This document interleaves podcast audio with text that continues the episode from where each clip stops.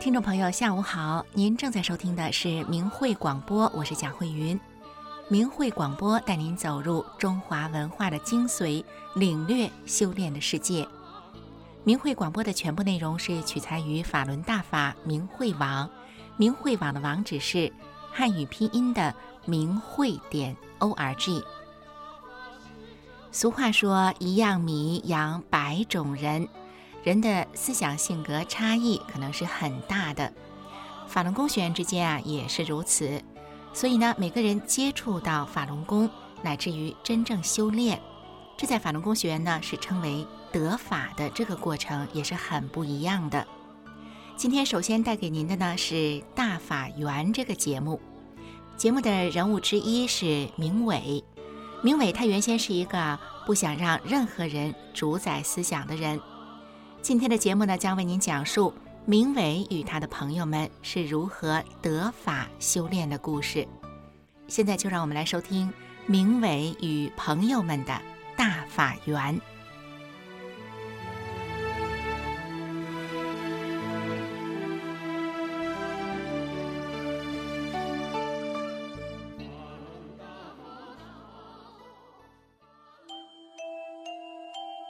您现在收听的是明慧广播电台。您现在收听的是明慧广播电台。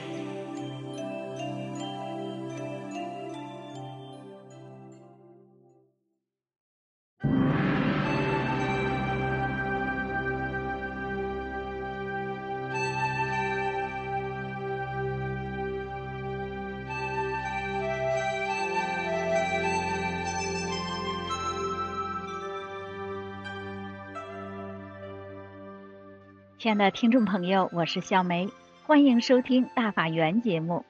听过大法红传节目的朋友，一定还记得李洪志老师自一九九二年将法轮大法公开传出后，在中原大地迅速传开了。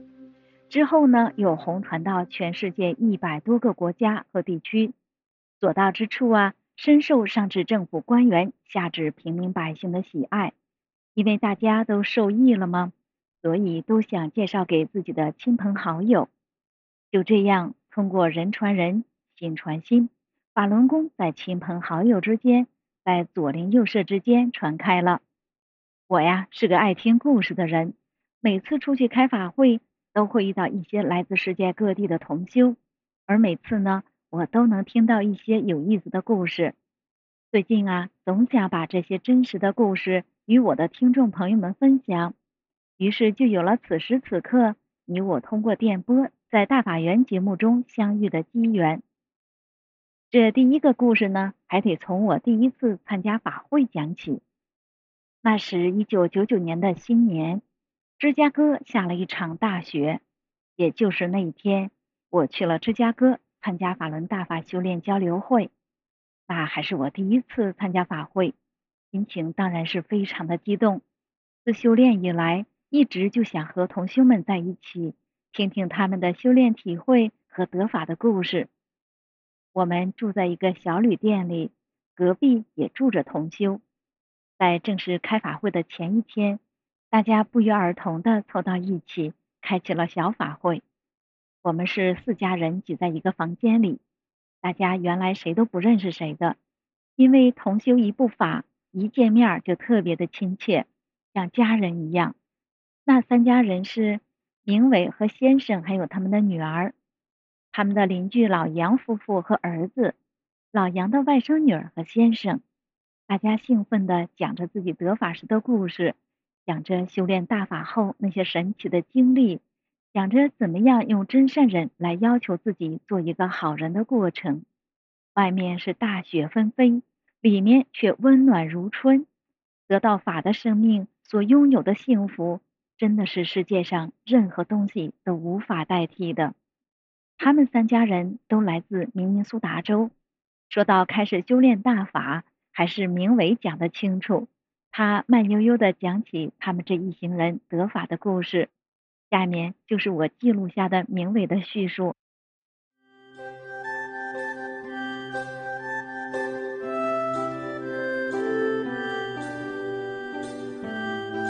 我和我先生都是八十年代清华大学毕业的，都读了研究生。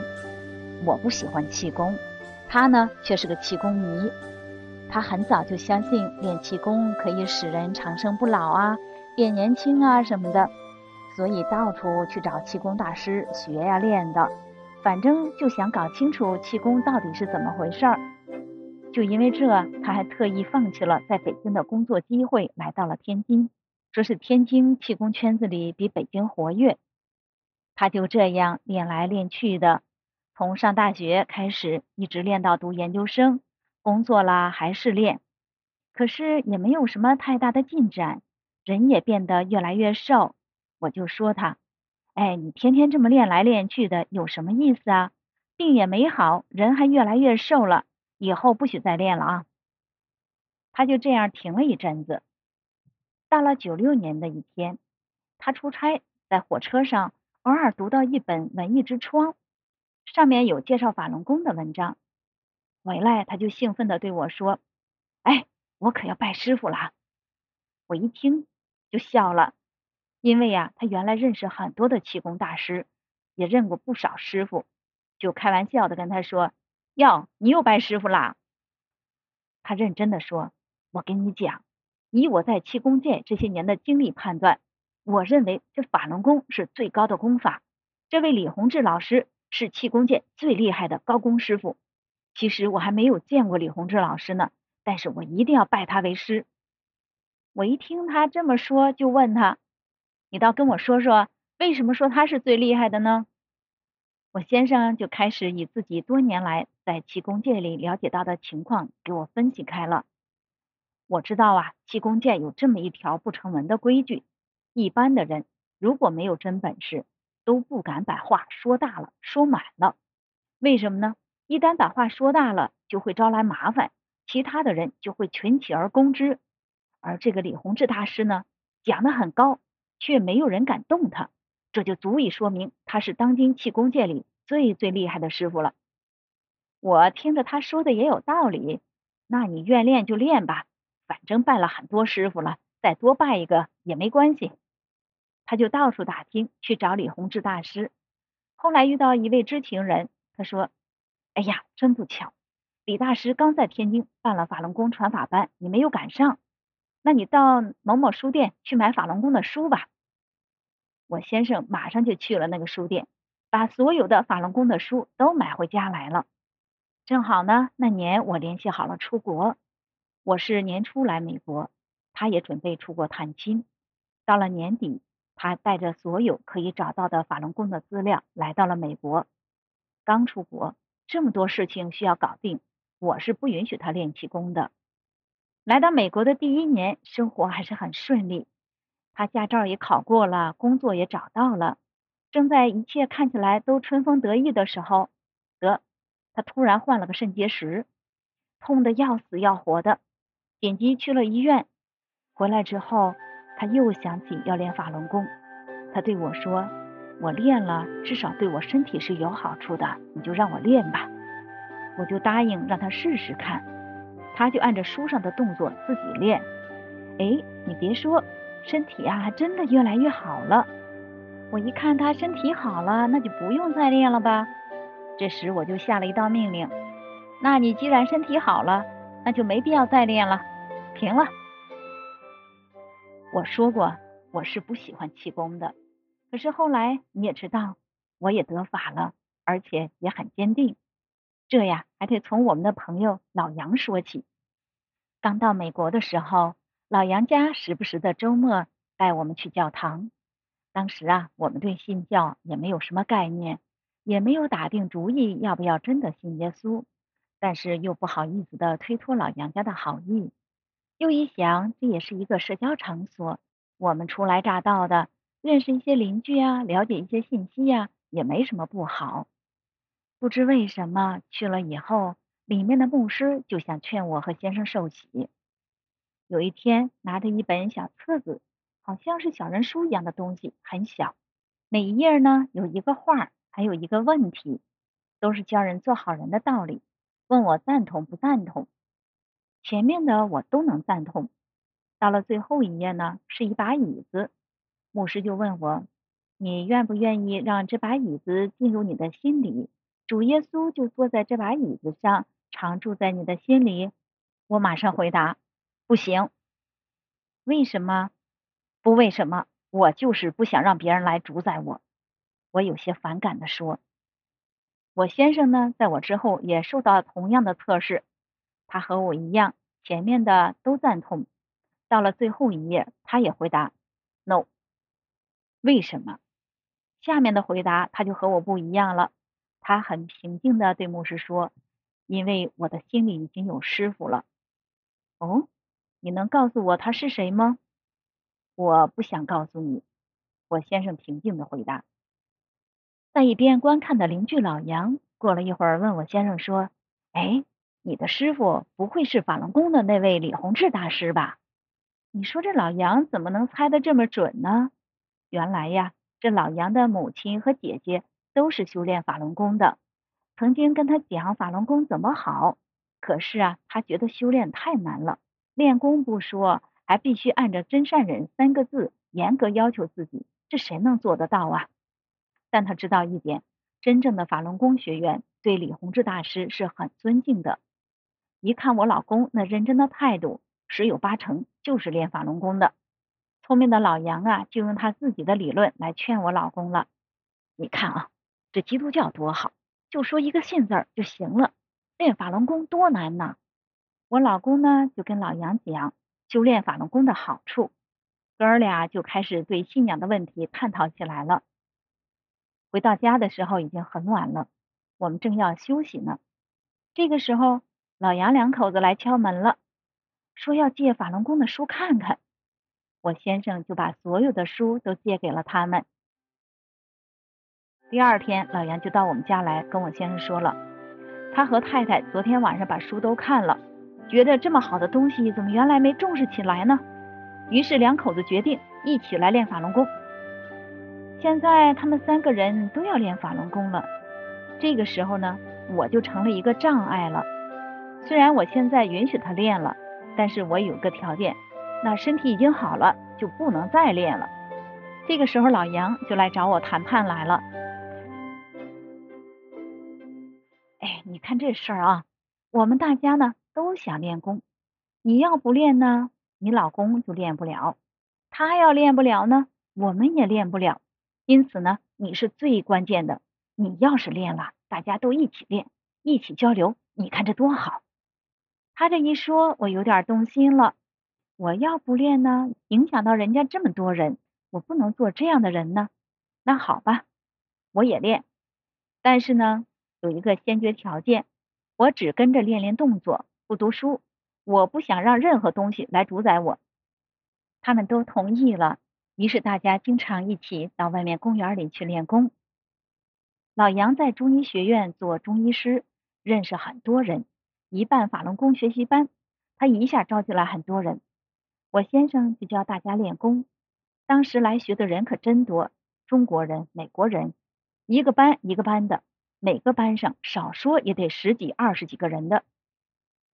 要说我真正懂得法轮大法是真正的修炼，也是因为在那之后不久的一天，发生了一件看似偶然的事。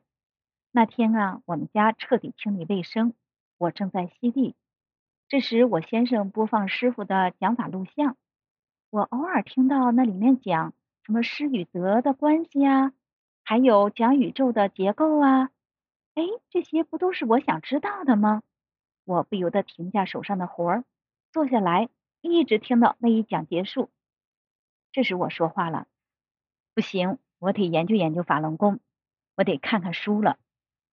从那一天起，我开始了读法轮功的书，越读越爱读。里面讲的道理呀，都是我在人生当中一直想要找到的答案。这时我意识到我要真正的修炼了，可是还不能完全明确。我一直是不让任何人来主宰我的思想的。我很严肃的在心里问自己：你到底想不想修炼呢？如果现在放弃怎么样？放弃？这时我的心马上回答：不行。这么好的大法，我舍不得。那既然舍不得，那就开始修炼吧。既然真的修炼了，那师傅讲的法我就要全都信，不能再有任何的怀疑。如果有怀疑，不如不去修炼。就这样，从那一刻起，我成了一个真正的修炼人了，开始用大法来约束自己了。原来以为没有什么不好的事，现在看来不符合法的要求了，我就不再去做了。后来，老杨的外甥女儿小叶和先生也开始修炼了。发生在我们之中的奇迹很多，其中大家都亲眼见到的，就是小叶的先生，原来是个烟瘾很大的人。有一天，大家在一起学法，刚读完第七讲，他就去点烟，可是这个时候就感觉不是味儿了，刚想抽就恶心。从那以后，他就把多年的烟瘾给戒了。不久啊，小叶的婆婆从中国大陆来探亲。老太太一开始修炼，二十多年的心脏病竟然好了，戴了多年的眼镜也摘掉了。这些奇迹呀，就活生生的发生在我们的面前，你说怎么能不相信呢？亲爱的听众朋友，第一次听明伟讲这段经历，已经是整整十一年前的情景了。最近我又找到了他，让他再次为我讲述他们得法的故事。他依然是那样慢悠悠的讲着，即使那些细节他都记得那么清楚。我相信这些珍贵的记忆早已印在了他的脑海里。我们这几家人每次法会见了面还是那么亲切，简单的问候中包含了同修之间那份圣洁的情谊，彼此心里都明白，只要能在法会中还能见到面，就说明大家。都依然坚守着那份对真善人的信念。好了，听众朋友，今天的节目就到这儿了，我们下次节目时间再见。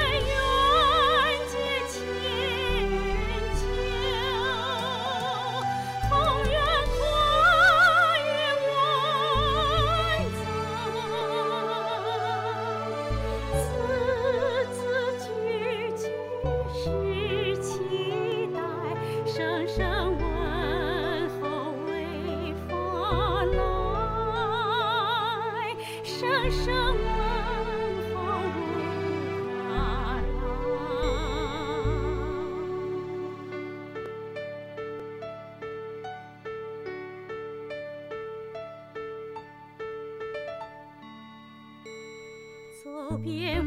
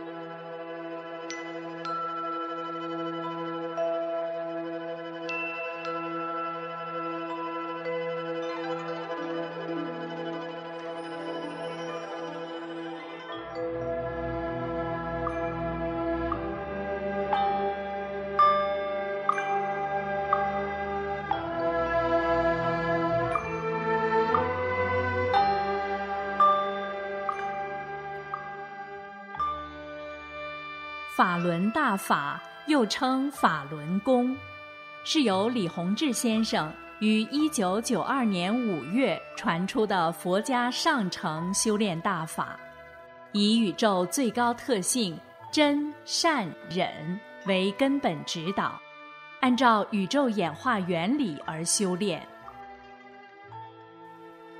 法轮大法直指人心，指出真正修炼就得按照真善忍的标准修炼自己的这颗心，叫修心性。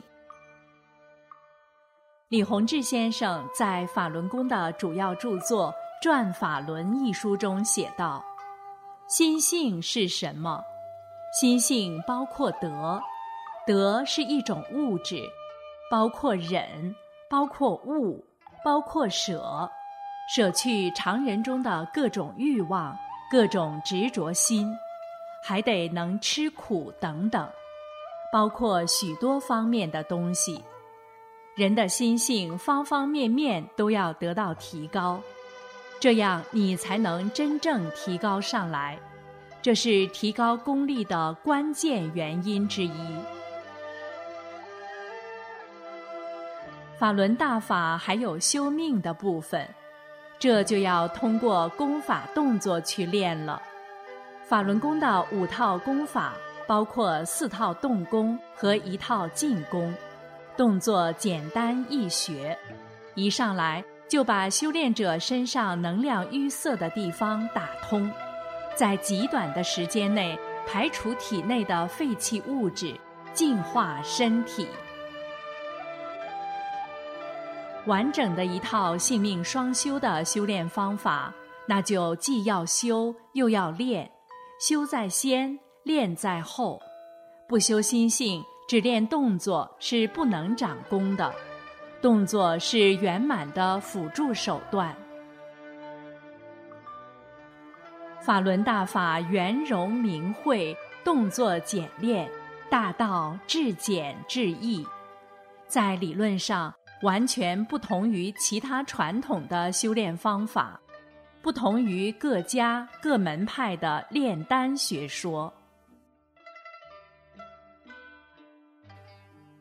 法轮大法已红传一百多个国家和地区，李洪志先生的著作也已经有四十多种语言的外文版。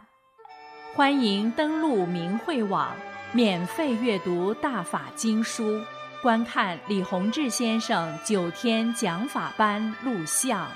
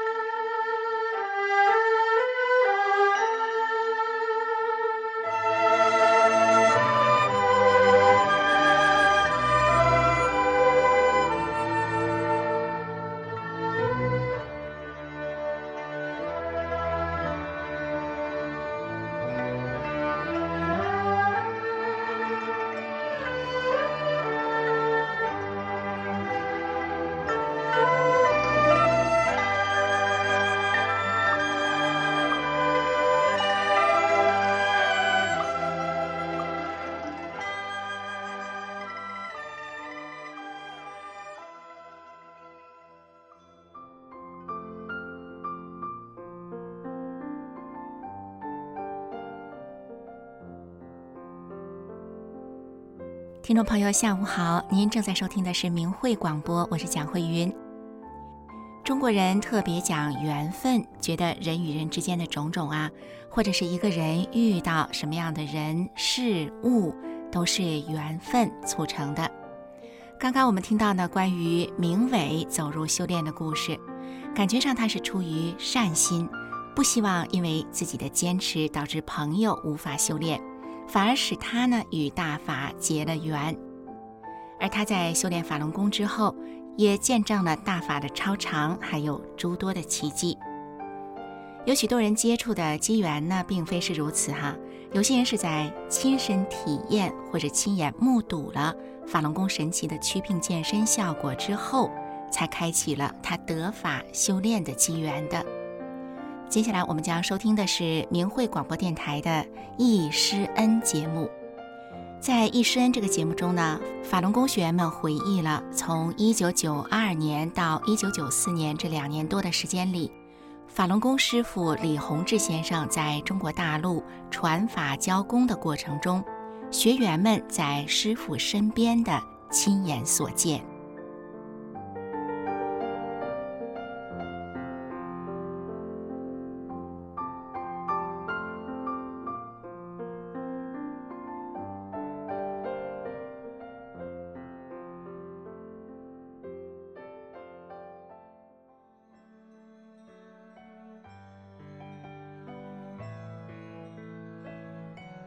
请听明慧易师恩专题文章，题目是《大法开传驱病神迹》。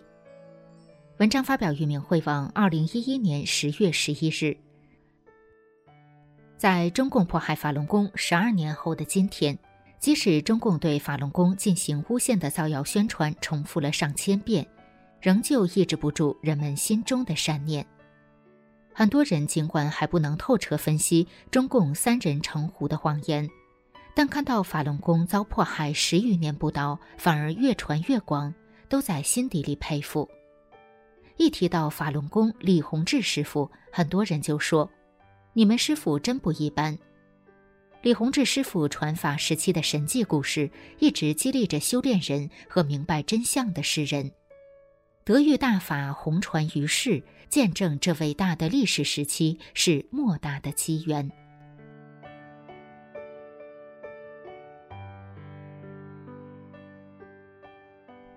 第一部分，原来这是师傅。一九九二年，师傅在长春市刚开始传法时，办班前先要办一次代工报告。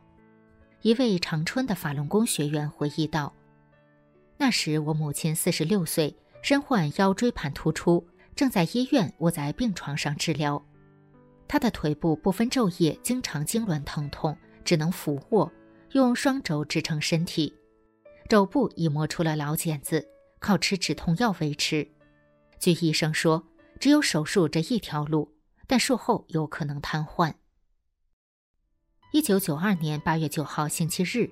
我抱着试试看的想法，借了一副担架，一大清早就把母亲抬到三轮车上，去了师傅的代工报告会的会场。同去的还有两个母亲同病房的病友。为了躲开早晨的车辆高峰，我们六点多就到了长空俱乐部。等门一开开，就把母亲抬到大厅里。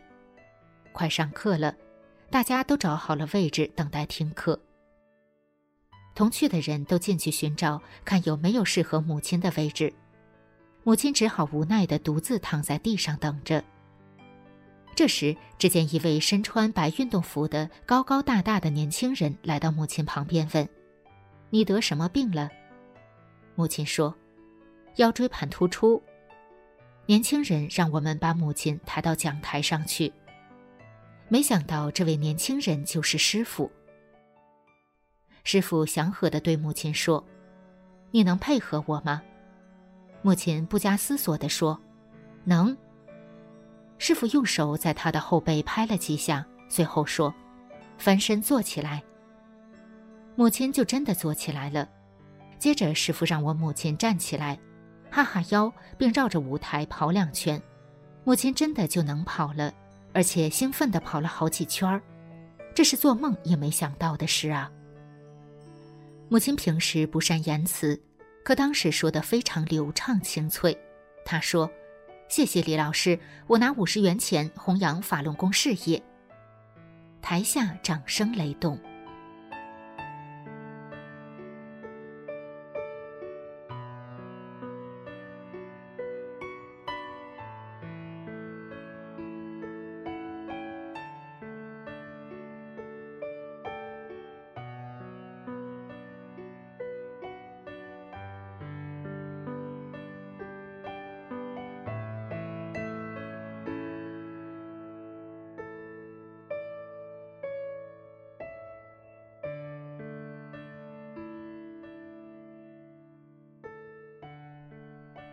部分，东方健康博览会上的璀璨明星。一九九二年的十二月，在北京国贸大厦举办了每天从早上八点到下午四点的为期十天的东方健康博览会。博览会的大厅很大，摆着一排排一米左右的摊位，基本上是以气功为主。在法轮功的摊位前，李洪志师傅带着几个弟子给前来咨询的人调理身体，其他人有分发法轮功简介的，有咨询登记的。摊位前的电视机播放着师傅的教功录影，摊位的三面墙上挂着师傅的练功照片、师傅给人调理身体的照片，还有法轮旗等。有一天，一位中年妇女在丈夫的搀扶下来到了师傅跟前。这位中年妇女肚中有瘤子，腹部比十月怀胎的孕妇的肚子还大，医院无法治疗，因此他们到博览会来找师傅。师傅当即给他调理，也就是十几二十来分钟的样子。眼看着师傅的手做着伸进去抓出来的动作，他的肚子一下子就瘪了，恢复了正常。穿的裤子的裤腰这时可以装进去两个他。当时周围围观的人就像木头人一样没有反应，静静的。等人们反应过来后，爆发出雷鸣般的长时间的热烈掌声。引得很多摊位前的人都纷纷过来询问发生了什么事情。病人夫妻激动地当即给师傅跪下叩谢，师傅俯身伸出双手把他们搀扶了起来。夫妻俩当时就写了一封感谢信送到了大会组委会。博览会总指挥李如松先生在广播中宣读了这封感谢信，并说，在博览会上收到的第一封表扬信就是赞扬法轮功的。收到表扬信最多的也是法轮功。博览会总顾问江学贵教授也说：“我亲眼看到李洪志老师为这次博览会创造了很多奇迹，法轮功不愧为这个博览会中的明星公派。我作为博览会的总顾问，负责任地向大家推荐法轮功。”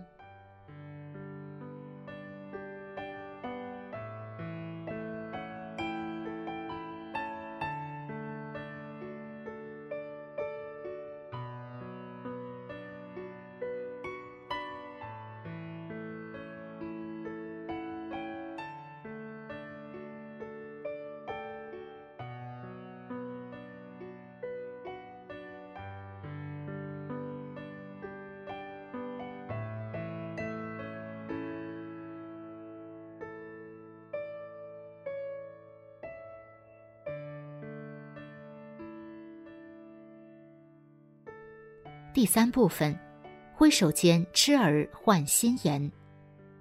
一九九四年十二月三十一号，几个法轮功学员得知李洪志师傅将乘飞机离开大连，便手捧着鲜花去机场送行。有位大法学员认识机场工作人员，就带着七八岁有些弱智的儿子先进到候机厅里等待师傅。孩子的母亲给男孩的额头上点了一个红点儿，以示喜庆。师傅看到后，在孩子的头上轻轻摸了一下，孩子就不傻笑了，眼神也正常了，从此就成了一个正常的儿童。额头上的红点儿当时非常神奇的变成了白点儿。许多学员现场亲睹了师傅治愈小孩子的场景。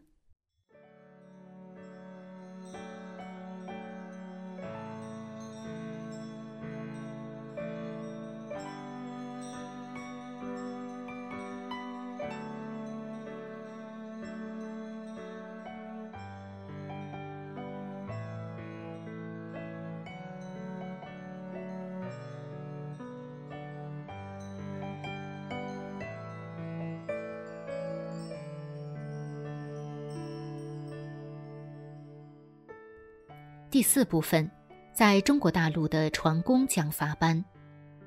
法轮功以真善人为之道，按照宇宙演化原理修炼。实践证明，法轮大法把真正修炼的人带到高层次的同时，对提高人们的身体素质和道德水准也起着不可估量的正面作用。尽管祛病不是修炼的目的，但师傅会为真正想修炼的人清理身体。调整到适合于大法修炼的状态，自然无病一身轻了。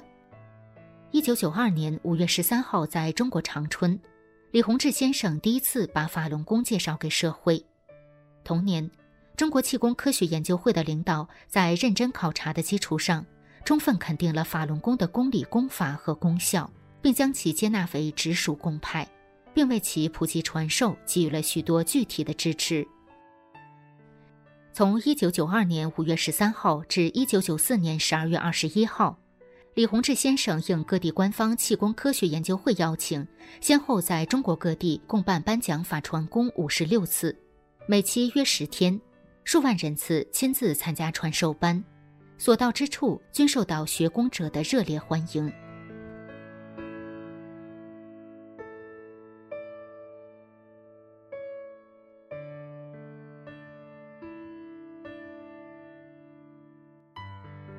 第五部分。弟子求法的心。到一九九四年十二月二十一号，在中国大陆的最后一期师傅面授班——广州第五期法轮功学习班，在广州体育馆举办，参加人数约六千人，主办单位为广州市人体科研会。当时听到消息，从各地赶来的想学法轮功的民众很多，门票供不应求。一位当时参加了广州班的学员回忆道：“参加班的人很多，一个会场装不下，很多人没有入场券。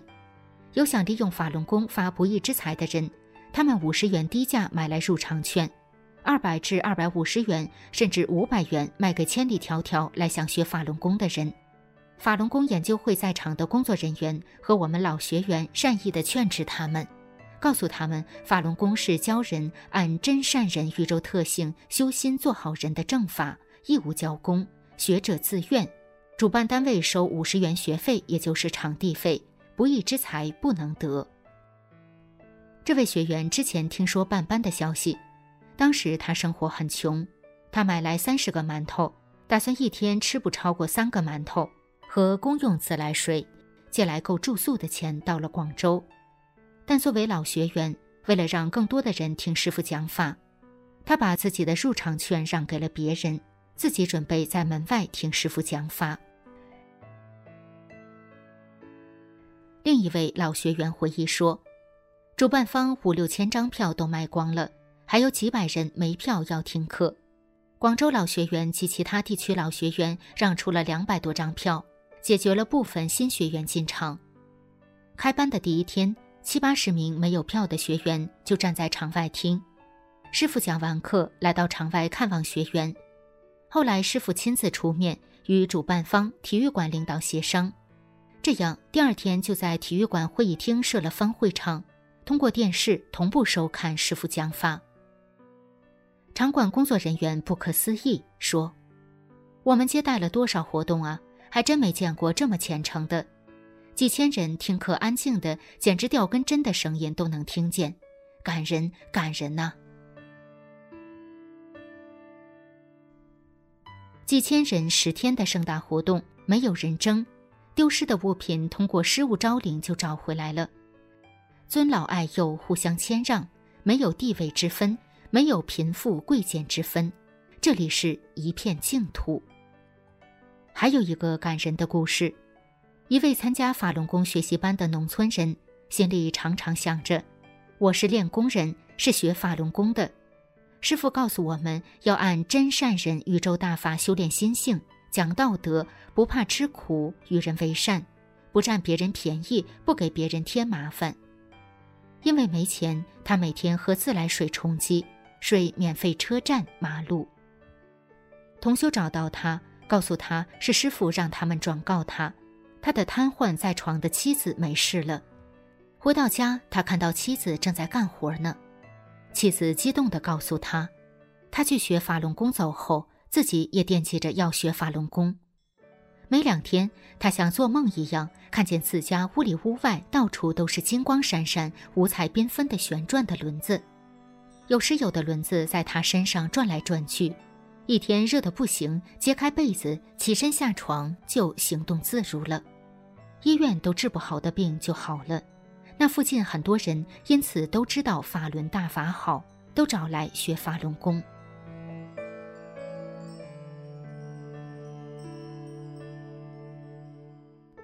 第六部分，人生难得，正法难求。从一九九二年法轮大法开传到一九九九年的短短七年间，因为大法修炼的显著功效，人们人传人心传心，修者与日俱增。据当时的官方统计，修炼法轮功的民众超过七千万。一九九九年七月二十号，中共江泽民出于极端的妒忌心，开始迫害法轮功，至今已十二年。然而，法轮大法不但没有被打倒，反而红传到全世界一百多个国家和地区，广受人们赞誉。人生难得，中途难生，正法难求。也可能有人心存疑虑：我这辈子真能遇上这好事？遇到渡人的大法吗？两千多年前，耶稣在西方传道，历史上再有很多奇迹。他回到自己的家乡传道时，一些乡人说：“这是耶稣啊，他是木匠的儿子。”在人世传正法就是难，人在迷中等待着历史的今天。法轮大法对人们提高道德水准、祛病健身起着不可估量的作用。即使您暂时没有走入大法修炼，只要您了解这事实，能抵制中共一言堂的谎言就足够了。人心生一念，必有吉神随之，诚哉斯言。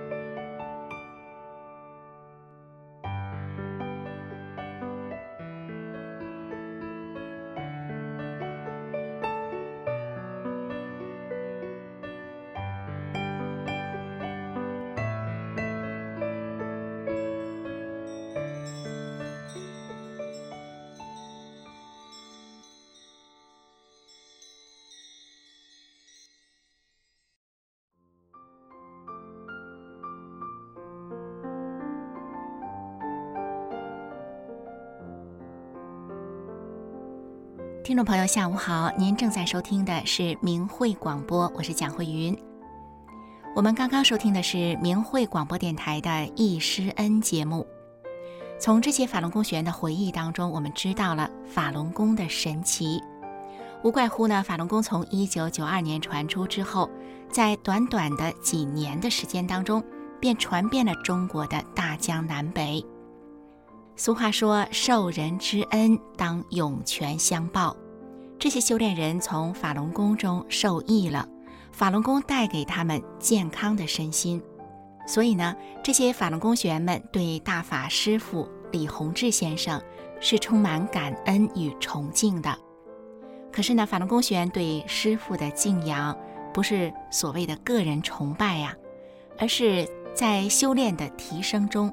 体悟到了生命的光明与希望，因此呢，从内心所发出的敬仰之意，是发自学员们内心的真实感受。接下来，我们来收听这一期的明慧广播电台的天音净月节目《希望的光芒》。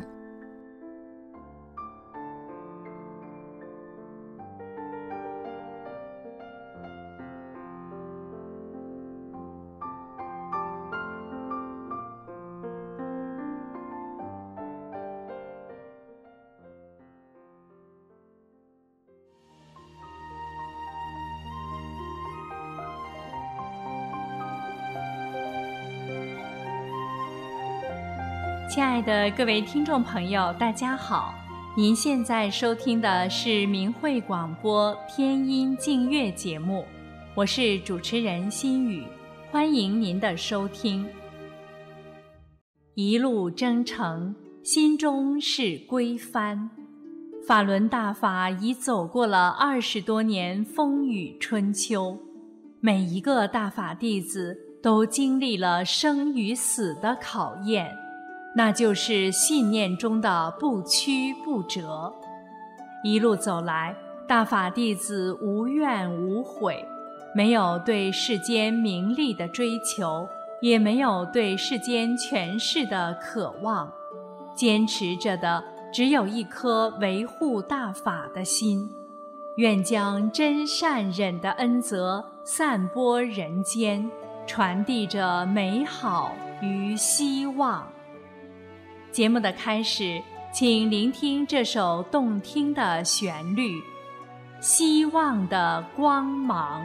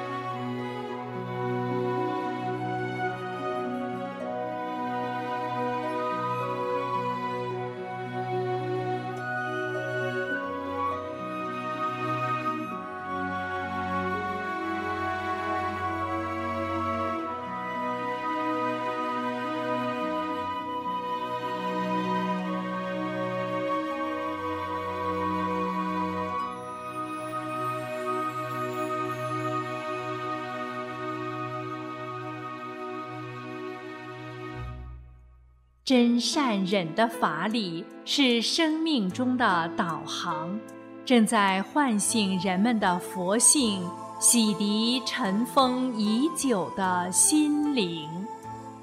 请听歌曲《迷中醒》。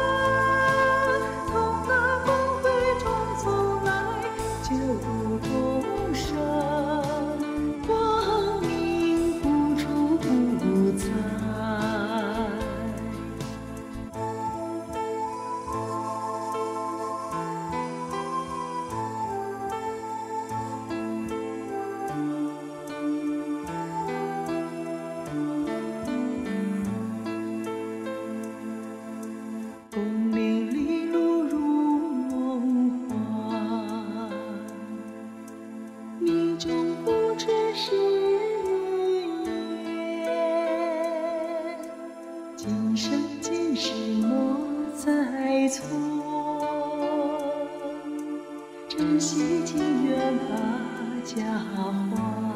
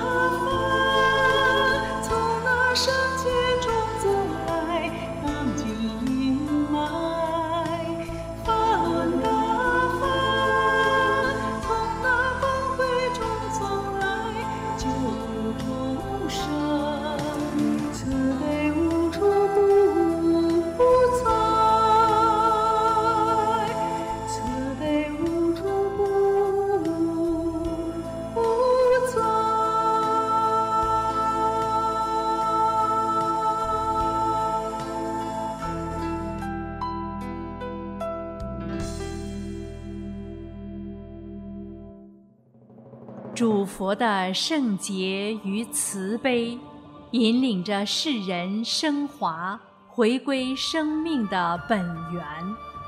这股清流不仅渲染着神州大地，更红传到全世界。